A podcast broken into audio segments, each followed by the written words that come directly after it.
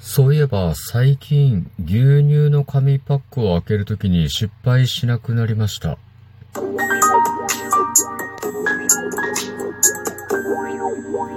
ご機嫌いかがでしょうか？いつもリアクションやお便りなど応援ありがとうございます。134回目の配信です。今日も後日研究所から海運メンタルアドバイザー占い師明恵がお送りいたします。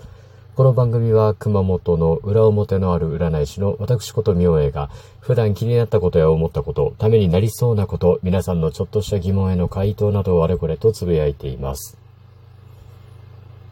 熊本の牛乳といえば酪農牛乳というものなんですけど、最近紙パック開けやすくなった気がしません？ねえ。なんか昔はその牛乳の紙パックによっては、なんかあの、接着が強い時があって、なんかこう、あの、ぐいっとね、広げて、で、両脇をカシャッと押して、こう、口がこう、パカッと開くみたいな感じの紙パックですよ。あの、屋根型のね、牛乳の紙パックなんですけど、接着が強い時とかってなんか失敗すると、なんかカシャッと開けて、パカッとやるときにグニャってなって、わかりますかね？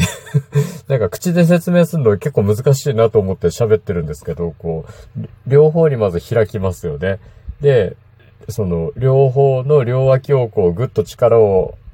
加えると、カパッとこう、注ぎ口が開くみたいな感じになるんですけど、あれ失敗するとなんかヨレヨレになってなんか、で、あ、ちょっともう開けにくいなーなんてことってなってたんですよね。で、そうなると、なんかね、反対側から今度チャレンジして、反対側も失敗するとかっていうのが起きてしまうと、結局、その、指を突っ込んでね、なんかこう、つ、爪かなんかを使って、接着面を剥がして、こう、指でこう、グイッと開けて、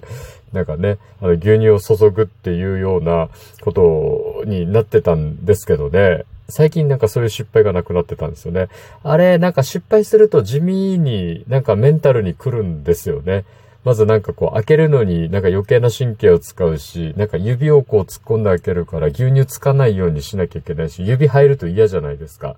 だから慎重に開けつつ、でも慎重になりすぎると接着面がこう剥がれないみたいな感じになるし、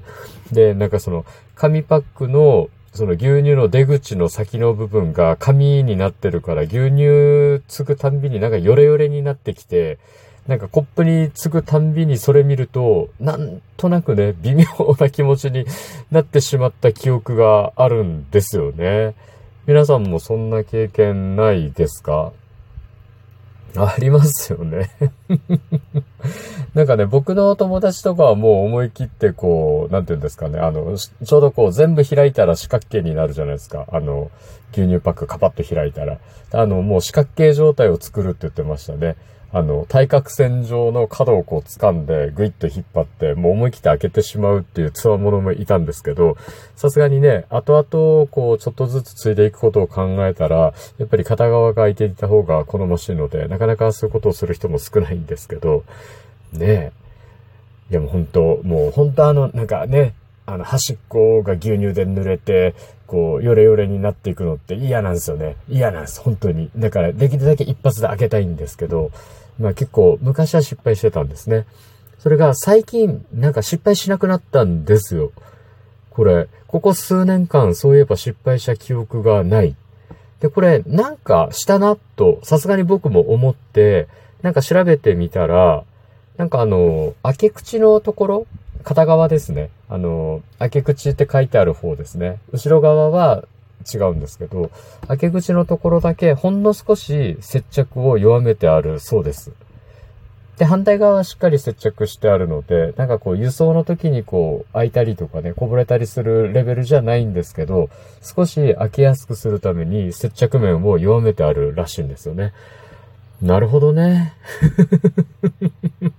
それでかと。なんか妙に納得してしまいましたね。やっぱりね、なんか、いろいろ見えないところで改良があったりするんですよね。